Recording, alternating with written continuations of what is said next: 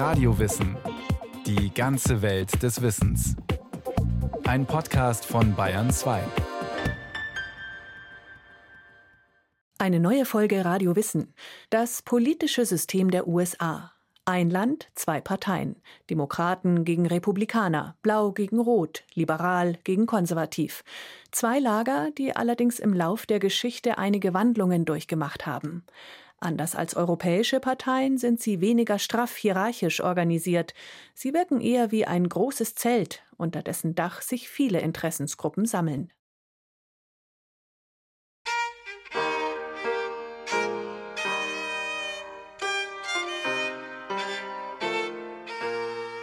Politischer Witz der erste. Ein eingefleischter Republikaner liegt auf dem Sterbebett. Da erzählt er seinem besten Freund, ich wechsle die Partei und werde Demokrat. Um Gottes Willen, ruft der Freund entsetzt. Was ist denn in dich gefahren? Wieso denn das? Ganz einfach, antwortet der Mann mit seinem letzten Atemzug.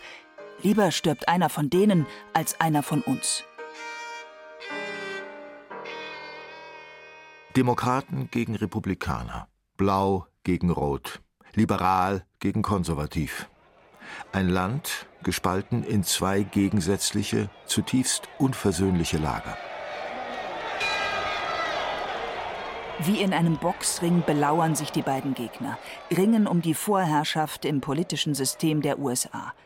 Von der Präsidentschaft im Weißen Haus über die Sitze im Senat und Repräsentantenhaus bis hin zu den Posten auf lokaler Ebene in den Gemeinderäten und als Boxkampfgegner, sich grimmig ins Auge blickend, mit schlagbereiten, patriotisch beflaggten Boxhandschuhen, so werden in politischen Cartoons gerne die Maskottchen der beiden großen US-Parteien gezeigt, der Esel und der Elefant. Politischer Witz der zweite. Esel haben ein großes Mundwerk und machen jede Menge Krach. Elefanten haben einen großen Rüssel und machen auch jede Menge Krach. Genau deshalb sind sie die Maskottchen der beiden Krachmacherparteien.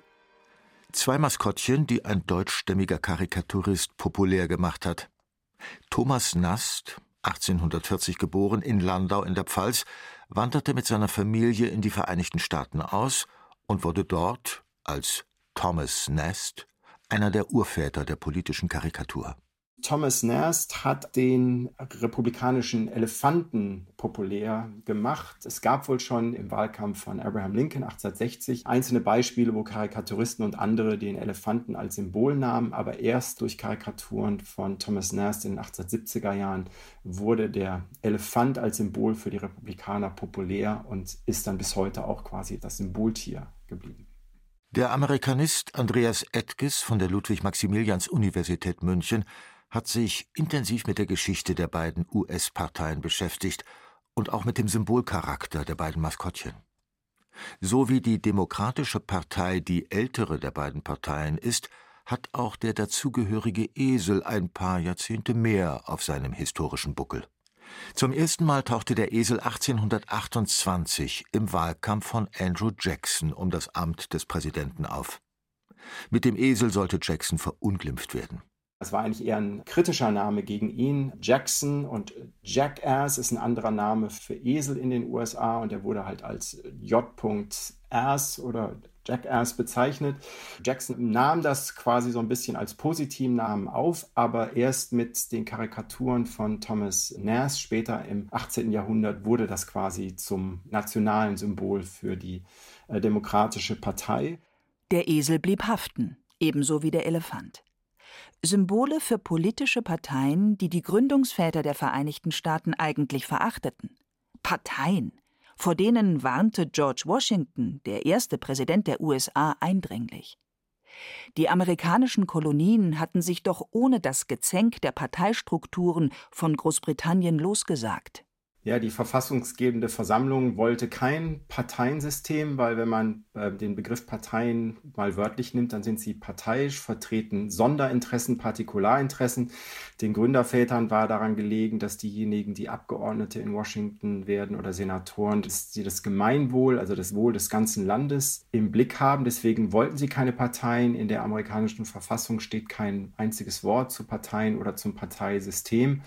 Aber nachdem George Washington dann freiwillig abgetreten ist, zerfiel das politische System in verschiedene Lager, die sich dann doch relativ schnell in Parteien organisierten. Und ein Stück weit ähnlich wie heute auch äh, ging es darum, welche Vision für die Vereinigten Staaten hat man, in welche Richtung soll sich das Land entwickeln. Die politische Landschaft in den USA steht sich zu Beginn des 19. Jahrhunderts in zwei Lagern gegenüber, den Föderalisten und den Antiföderalisten. Die Federalists, vertreten durch Alexander Hamilton, den ersten Finanzminister der USA, wollen einen stärkeren Zentralstaat, der Infrastruktur, moderne Gewerbe und frühe Industrien fördert und einen nationalen Markt aufbaut. Für die gegnerische Seite stehen Thomas Jefferson und sein Nachfolger im Präsidentenamt James Madison. Als Anti-Federalists wollen sie die Zentralregierung in Washington DC schwächen und dafür die politische Macht und den Einfluss der Einzelstaaten stärken. Sie plädieren für ein agrarisches System, das damals, vor allem im Süden der USA, auch auf Sklaverei baut.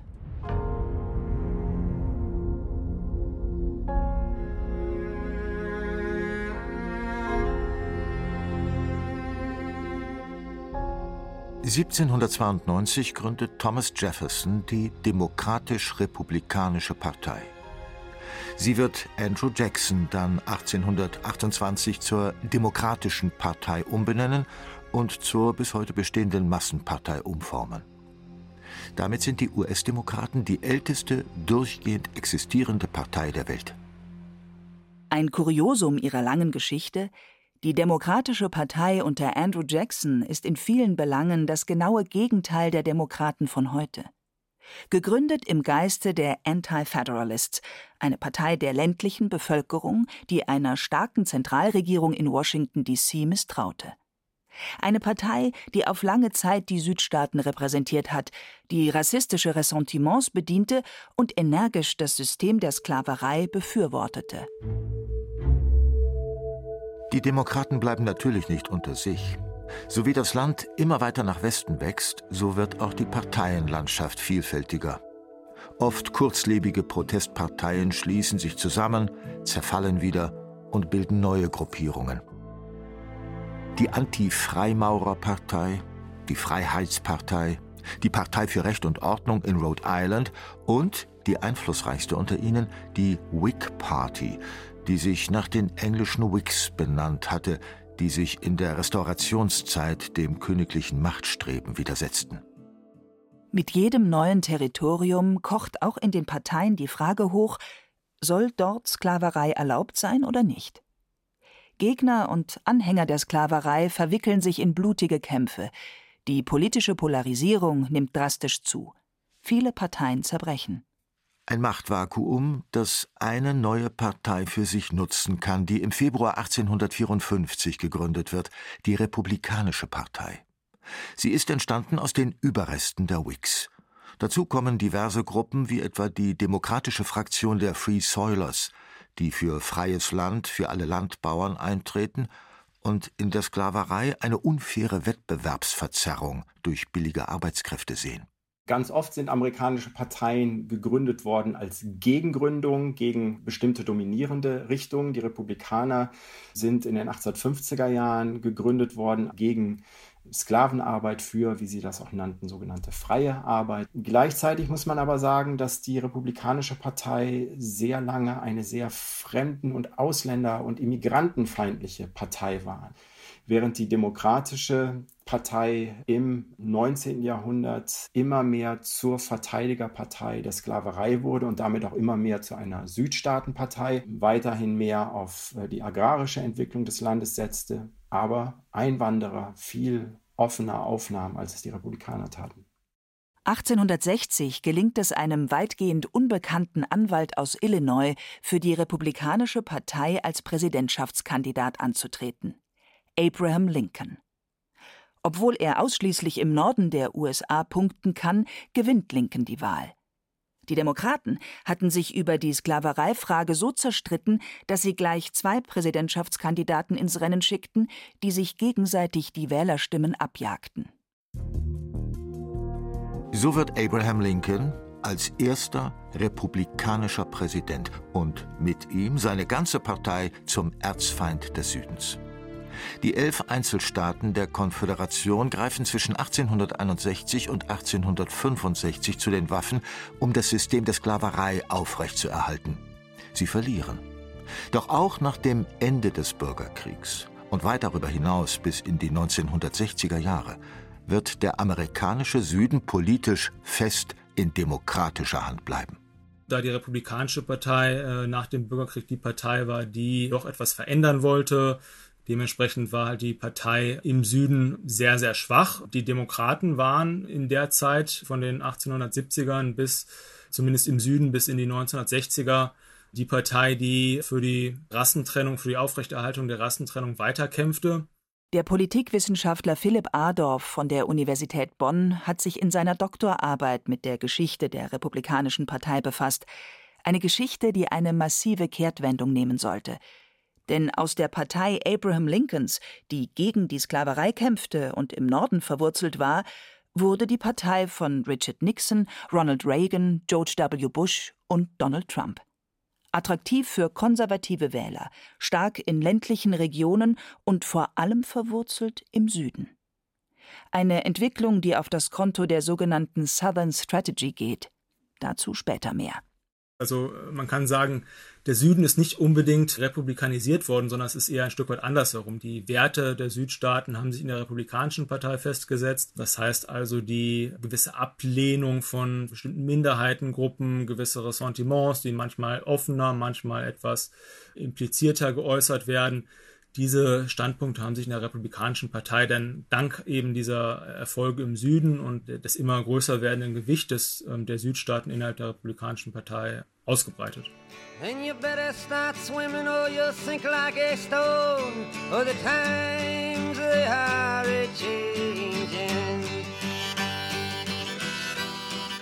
Die Zeiten ändern sich, wie Bob Dylan 1964 so treffend gesungen hat die Zeiten, die Gesellschaft, die Politik und die Parteien. Gerade die US-Parteien sind viel wandelbarer und formbarer, als wir das von deutschen oder auch europäischen Parteien gewohnt sind. Eigentlich kann man Demokraten und Republikaner nur eingeschränkt mit der europäischen Parteienlandschaft vergleichen. Anders als die hierarchischen Parteiorganisationen Europas sind sie eher lockere, autonome Bündnisse von lokalen Aktivisten in den einzelnen Bundesstaaten. Das Band, das die Republikaner und die Demokraten jeweils eint, ist nicht das Parteiprogramm, sondern das Interesse, Wahlen zu gewinnen. So gesehen gibt es nicht die Demokratische Partei bzw. die Republikanische Partei. Jede von ihnen ist eher vergleichbar mit einem großen Zelt, unter dessen Dach sich viele Gruppierungen sammeln, die um Macht und Einfluss ringen. Ein Sammelbecken für eine heterogene Wählerbasis, das innere Spannungen aushalten muss, um landesweit Erfolg zu haben. Amerikanische Parteien verfügen nicht über langfristige Grundsatzprogramme, sondern beschließen Kompromisspapiere auf den Nationalversammlungen, die alle vier Jahre vor den Präsidentschaftswahlen stattfinden. Verlautbarungen, die sich am Wahlkampf orientieren, die wichtigsten innerparteilichen Gruppierungen ansprechen und wenig bindend sind. Die Parteimitgliedschaft regelt sich in den USA nur in Ausnahmefällen durch das Parteibuch und einen Mitgliedsbeitrag. Stattdessen identifizieren sich die Bürger eher mit den Parteien, geben ein öffentliches Bekenntnis in Umfragen ab, spenden teils beträchtliche Summen oder engagieren sich freiwillig im Wahlkampf. Die Kandidaten selbst haben große Freiheiten, sind weniger stramme Parteisoldaten als flexible politische Unternehmer. Michael Bloomberg etwa war langjähriges Mitglied der Demokraten, wechselte jedoch im Jahr 2000 zur Republikanischen Partei. Dort rechnete er sich bessere Chancen aus, um in den republikanischen Vorwahlen für das Bürgermeisteramt von New York City anzutreten. Die Strategie ging auf. Bloomberg gewann 2001 die Bürgermeisterwahl. In den Präsidentschaftswahlkampf 2020 stieg Bloomberg dann wieder auf Seiten der Demokraten kurzfristig als Kandidat ein. Unabhängige Drittparteien gibt es in den Vereinigten Staaten, bleiben durch das Mehrheitswahlrecht aber meist ohne Wirkung. Deshalb entstehen auch keine mächtigen Oppositionsparteien links oder rechts der beiden großen Platzhirsche. Gruppierungen versuchen systembedingt eher ihre politische Einflussnahme unter dem Zeltdach der Republikaner und Demokraten auszuüben, erklärt Philipp Adolf am Beispiel der ultrakonservativen Faktion der Tea Party. Rein strategisch gesehen macht es eigentlich für bestimmte Bewegungen mehr Sinn, in die existierenden Parteienstrukturen sich mit einzubinden. Wir haben das bei der Tea Party gesehen. Es, es gab keine dritte Partei, sondern es war einfach so, dass Tea Party-Kandidaten 2010 und 2012 in den republikanischen Vorwahlen angetreten sind, wo eben auch die Partei nicht einfach sagen kann, ihr dürft da nicht antreten, sondern wenn man gewisse Bedingungen erfüllt, kann man sich da bei den Vorwahlen anmelden oder bei den Vorwahlen mitmachen. Und es haben sich ja dann auch Tea Party-Kandidaten gegenüber Establishment-Republikanern und teilweise amtierenden Politikern durchgesetzt. Bei den Wählern punktete die Tea Party mit einer Rhetorik der Angst. Einer weißen Angst, dass ihnen das richtige, das wahre Amerika weggenommen werden würde, dass die Weißen eine Minderheit im eigenen Land werden würden, eine Nation, die im Sozialismus versinkt und von illegalen Einwanderern überrannt wird, wenn nicht Einhalt geboten wird. Eine Rhetorik, der sich auch Donald Trump und immer weitere Teile der Republikanischen Partei angeschlossen haben. Die Republikaner sind ganz klar eine Partei, die immer stärker bei der weißen Arbeiterschaft Unterstützung erhält. Also weiße Arbeiterschaft heißt hier in diesem Kontext weiße Wählerinnen und Wähler ohne Hochschulabschluss. Also im Englischen würde man dann sagen Working Class Whites. Die Demokraten sind immer stärker zur Partei der besser gebildeten geworden, der ethnisch diverseren Wählerschaft. Und die Demokraten sind die Partei der Küste geworden, der urbanen Regionen. Es ist ja so, dass jeder diese Karten kennt, die nach der Wahl veröffentlicht werden. Diese riesige rote Bereich mehr oder weniger im ganzen Land, wo man natürlich auch immer vorsichtig sein muss, weil in vielen Teilen wohnen halt nicht wirklich viele Leute und dann die Demokraten, die an der Küste beheimatet sind und in bestimmten urbanen Zentren in der Mitte des Landes, jetzt Chicago und Detroit. Aber ja, das sieht man halt auch. Die geografische Polarisierung des Landes ist auch ein ganz klarer Trend. Eine Polarisierung, die im Laufe der amerikanischen Parteiengeschichte mehrere Schübe erlebt hat. Bei der Steuerung und Regulierung der Wirtschaft entscheiden sich die Republikaner zu Beginn des 20. Jahrhunderts für eine Laissez-faire-Politik. Der Markt reguliere sich selbst, der Staat dürfe nicht eingreifen, so die Devise. Die Demokraten halten in der Weltwirtschaftskrise Ende der 1920er und 30er Jahre entschieden dagegen, mit dem New Deal-Pakt ihres Präsidenten Franklin Delano Roosevelt, der auf Sozialreformen setzt und argumentiert, der Staat muss Verantwortung für die Bürger übernehmen und muss eingreifen zum Wohl der arbeitenden Bevölkerung. Die Sozialpolitik wird zu einem der Kernthemen der Demokratischen Partei. Und noch entscheidender, der Kampf um Bürgerrechte.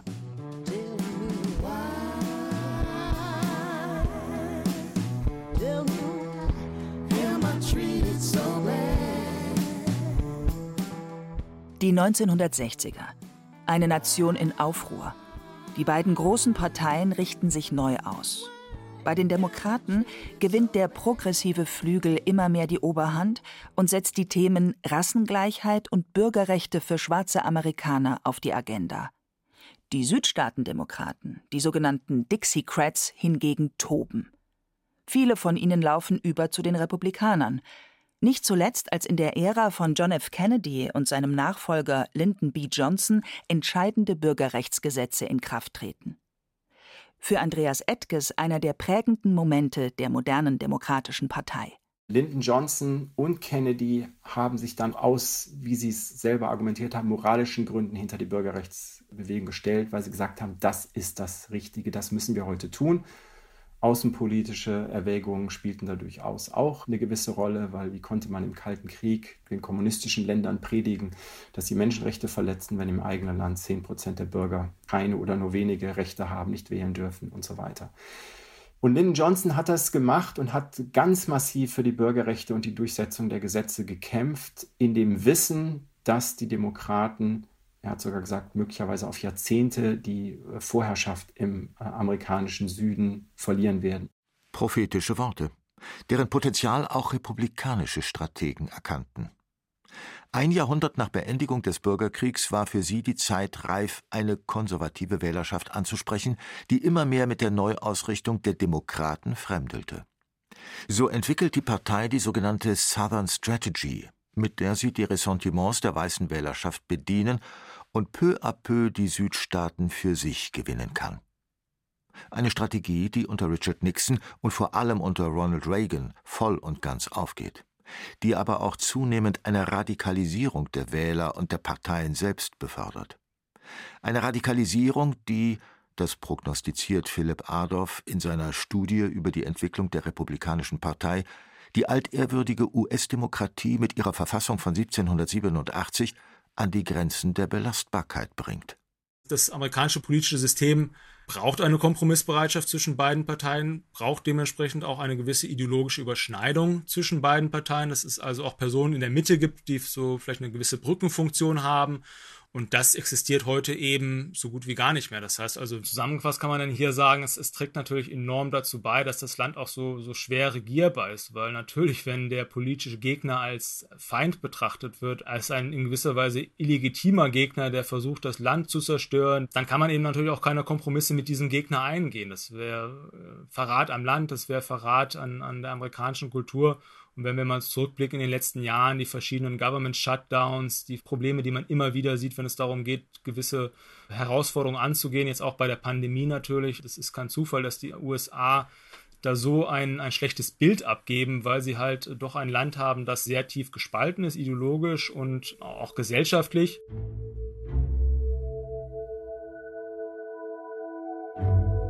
Der Esel und der Elefant.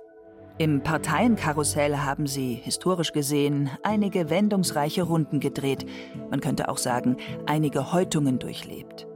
Und nun stehen sie sich, tiefblau und tiefrot, spinnefeind gegenüber, ohne Hoffnung auf Entspannung. Vielleicht hätte Demokraten-Urvater Thomas Jefferson doch auf seine innere Stimme hören sollen, als er sagte, Achtung, politischer Witz der Dritte, Wenn ich nur in den Himmel komme als Mitglied einer Partei, dann verzichte ich lieber drauf.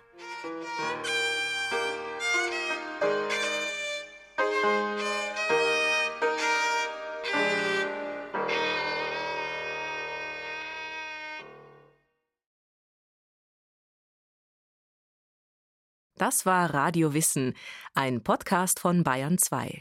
Autor Florian Kummert. Regie Sabine Kienhöfer. Es sprachen Hemmer Michel und Andreas Neumann. Technik Susanne Herzig. Redaktion Thomas Morawetz. Wenn Sie keine Folge mehr verpassen wollen, abonnieren Sie Radio Wissen unter bayern2.de slash podcast und überall, wo es Podcasts gibt.